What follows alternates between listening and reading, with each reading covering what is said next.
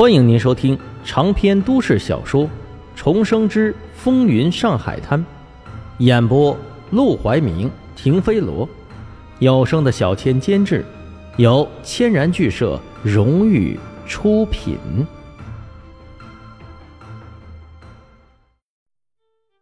第二十六章，那就杀了他。要吃饭，赌馆里管饱。去后厨取果盘的时候，可以顺便顺两口。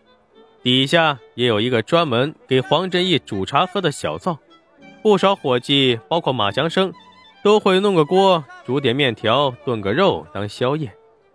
现在沈梦生不愁生计，愁的是该如何解决目前的困境。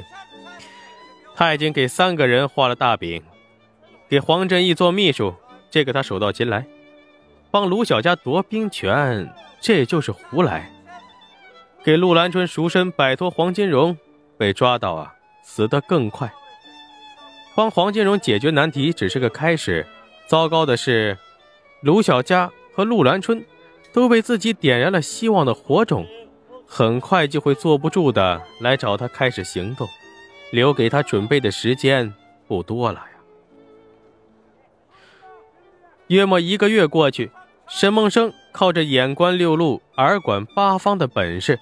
终于把赌馆里进进出出的那些赌客都摸了个透，可以说呀，在这里干活五六年的伙计可能都没有他熟。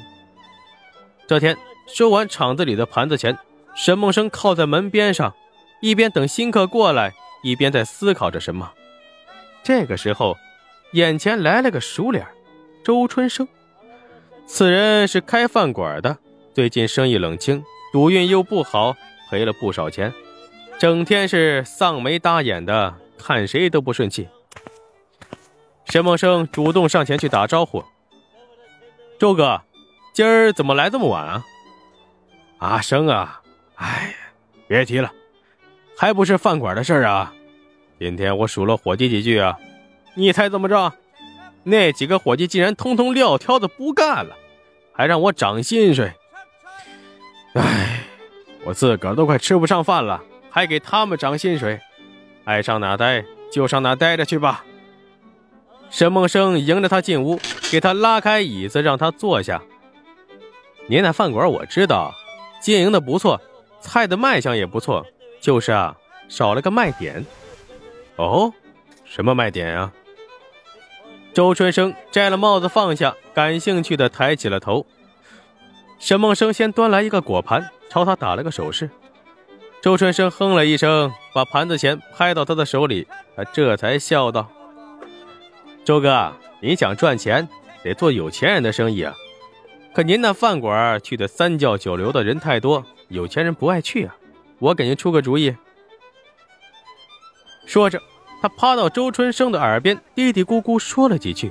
周春生眼睛一亮，顿时满脸惊喜：“呵！”看不出你小子还有这份头脑。哎呀，我就是随口一说，还不一定能成呢。您回去了，要是试了没起色，可别来怪我。周春生满脸赞叹，低头去拿了几个头子搓了搓，又猛地抬起头。我觉得行，阿生啊，你可以呀。要不明天你上我那去，我请你喝杯酒，咱哥俩好好聊聊。喝酒就算了，我今天啊得忙一晚上。明天还得补觉呢，不过我有个弟弟在家闲着，你那要是缺人，可以让他去搭把手。回头饭馆里有什么事儿，就让我弟弟回来跟我说，能帮的我一定帮。话说到这儿，周春生总算明白了，他就说：“这小子今天晚上怎么这么主动啊？原来呀，在这儿等着他呢。不过也成，反正雇谁都是一样雇。再说了。”沈梦生是黄振义手底下的人，到时候饭馆里出了什么事，没准儿能让沈梦生找黄振义出头啊，百利而无一害的事情啊，他便一口答应了下来。没问题，明天一早啊，你让你弟弟去饭馆里找丁掌柜，回头我跟丁掌柜打个招呼，就让他在我那干吧。哎呦，那我先谢谢周哥了。随后他压低声音，小声的对他说。我建议您换个桌啊，这桌客人今天晚上毒品可都不错。周春生一听，连忙端起自己的果盘去了别桌。在沈梦生的指点下，这一晚上总算开红，赚回来几十块钱。数量虽然不多，但却也是这半个月以来手气最好的一回了。天亮的时候，高高兴兴的走了。沈梦生送走周春生，也松了口气。养了一个月，沈宝的伤好了，二叔二婶啊，开始想方设法的给他找活干。可沈宝年纪小，又有点愣头青，两人都想找个熟人托付了，免得给人欺负。可他们棚户区的穷人家，上哪去找人托付呢？最后啊，还是沈梦生把这个活给揽了下来。他观察了一个多月。最终把目标定在了周春生的身上。此人虽然好赌，但人品不坏，也讲道理，还有点怂，正是托付的不二人选。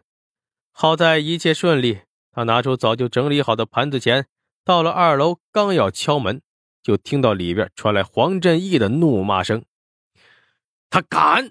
我借他十个胆子，他也不敢！”一听就是有事啊！现在他身上的事够多了。